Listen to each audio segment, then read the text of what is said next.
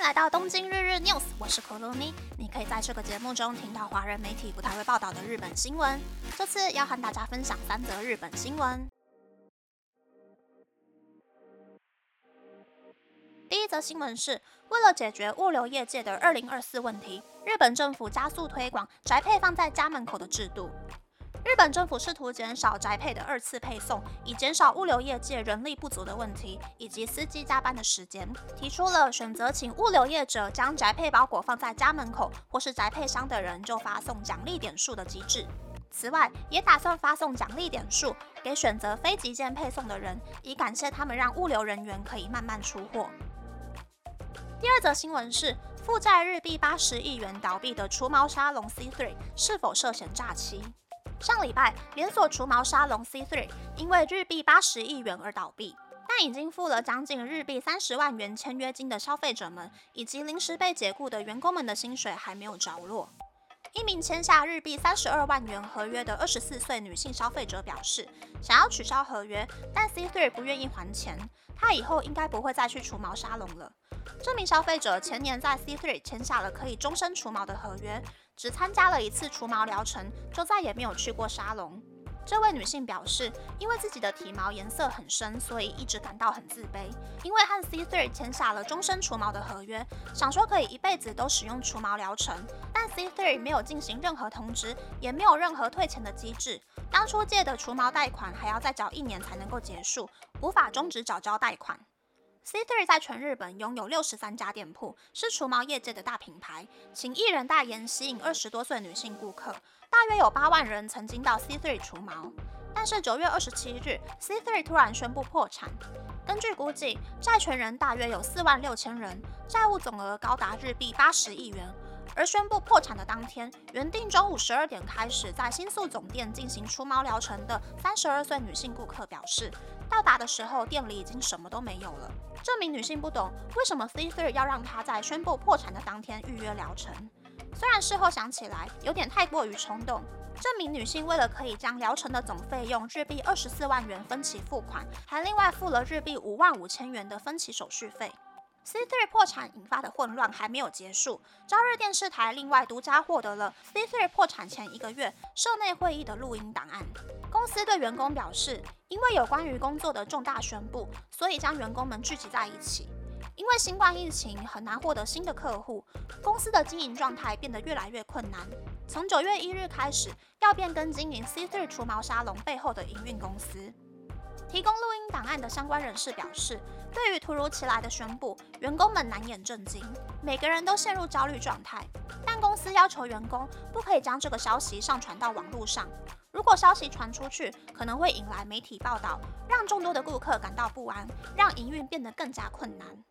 而曾经在 C3 工作过的二十七岁女性员工表示，在破产前就注意到了一些奇怪的地方。C3 提供客人分期付款或是一次付清的两种签约方式。从七月初开始，C3 就要求员工尽可能让顾客用一次付清将近日币三十万元的方式签约。公司当时应该是急着需要使用现金，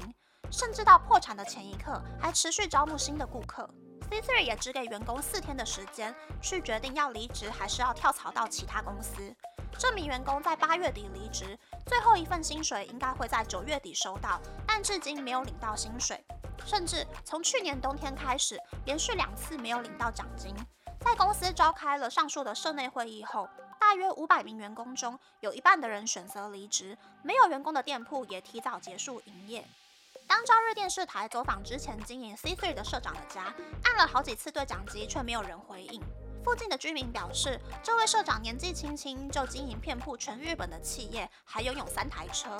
对于 C3 在破产前还继续招揽顾客的行为，律师表示，经营 C3 的高层如果有要求员工持续招揽客人，可能就有诈欺的可能性。而没有付员工薪资，也违反了日本劳动基准法第二十四条，同时也违反了最低薪资相关的法律。但看 C3 只给员工四天的考虑时间，C3 应该早早就已经向法院申请破产了。而接手 C3 的新的营运公司 Favorix Beauty 宣布，将继续经营全日本六十三间门市中的五十七间门市，并接管部分疗程，但目前还没有宣布什么时候会重新开始营运。第三则新闻是，日本政府严拟要开放用电子设备制作有法律效力的遗书。日本法律规定，原本一定要本人手写全文，标注日期，并附上亲笔签名，才算有法律效力的遗书。虽然可以清楚确定遗书一定是按照本人的意志制作而成，但现代人拥有许多资产，遗书的内容变得越来越长，制作很麻烦。如果书写格式不正确，遗书还会失去效力。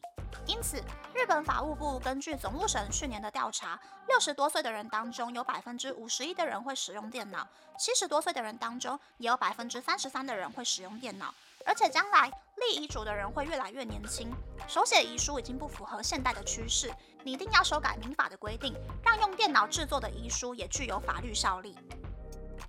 以上是这次和大家分享的三则新闻。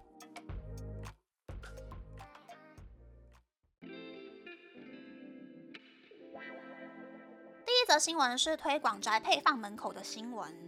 我的话，大部分都是请宅配放在一楼的共用宅配箱，等我回家或是有时间的时候，再顺便拿上楼。但如果是买米呀或是很重的东西，我就会选择面交。但其实如果有事先登录黑猫或者是佐川的 LINE 物流公司，收到寄到我家的包裹的时候，就会先传 LINE 让我选择想要收货的时间还有地点。我会尽量选择使用这一些服务。不让外送员来我家两次啦。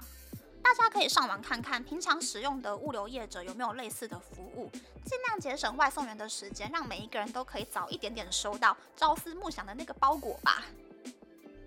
第二则新闻是除毛沙龙欠八十亿元的新闻。年初我在研究除毛沙龙的时候，就看到很多 C3 的广告。我之所以没有选择 C3，是因为 C3 是五六年过后毛还会再长出来的那种美容除毛，不是毛可以久久都不会长出来的医疗除毛，所以 C3 才会推出终身除毛的噱头。那大家可能会不懂，说为什么新闻里面的二十四岁女性顾客要贷款除毛？这是因为除毛沙龙的 TA 是二十出头，没有积蓄，但是爱漂亮，刚刚成年可以签约的女性。为了让这些人可以毫不犹豫地购买疗程，除毛沙龙会和专门提供医疗贷款的公司推出分三十六期或是分六十期的贷款，然后除毛沙龙的网络广告就会写说一个月不到日币五千元就可以除毛的 slogan。那么谁会相信这种 slogan 呢？当然就是爱美又没有尝试的二十出头年轻女性啊。但是如果仔细看医疗贷款的内容之后，就会发现分期手续费高的不可思议，比房屋贷款的利率还要高很多。那为什么还是有那么多日本人会去贷款除毛呢？这是因为日本的信用卡免费分期付款最多只能够分两期，而且刚出社会的人大多都有背助学贷款或者是奖学金，每一个月三分之一的薪水都要拿来缴贷款，所以一个月不到日币五千元的医疗贷款就是这些年轻女性的首选。用台湾最近的说法呢，这些女生可以说是医美猴子吧。如果没有这种病态的商业模式，除毛沙龙也不会如雨后春笋越开越多，也不会因为遇到新冠疫情就出现那么严重的倒闭潮，消费者也不会血本无归。只能够说呢，身为消费者，还是得在花钱之前先多用一点脑子，才可以让这种有问题的商业模式彻底消失。的新闻是严拟开放电子遗书的新闻，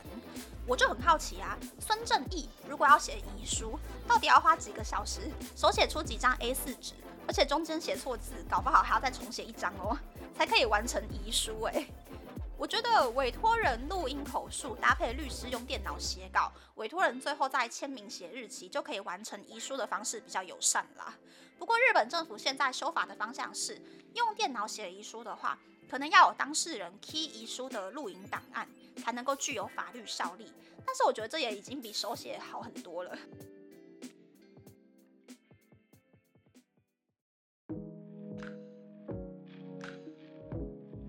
接下来想要和大家分享，日本航空加鲁预计十一月底开始飞羽田到纽约的 A 三五零一千航班，飞机内装的示意图在礼拜一公开了。这架飞机的头等舱跟商务舱采用了加鲁第一个有带门的小房间设计，而且还有可以连蓝牙的二十四寸荧幕，可以将蓝牙连线到平常自己使用的耳机之后听音乐、看电影、打游戏。示意图看起来是还蛮瞎趴的，有点像是日本网咖的高级小隔间。不过，其他国家的航空公司的豪华头等舱都已经陆陆续续搞小房间形式的设计，有一些甚至还可以洗澡。加鲁这个手脚也太慢了。看来疫情期间时不时推出日本国内线机票不到五千元的活动，并不是单纯为了宣传，而是加鲁真的没有在赚钱呀。我刚刚看了一下商务舱的单程机票，票价在日币五十三到七十六万左右，台币十一万四千元到十六万四千元之间。头等舱的单程票价大概是日币一百五十八万元左右，台币三十四万两千元左右吧。反正十一月过后，日币应该会越来越便宜。有钱有闲，可以飞羽田、纽约的朋友，可以去试试看加入最新的 A 三五零一千哦。也欢迎跟我分享你的照片还有心得，我真的好好奇哦。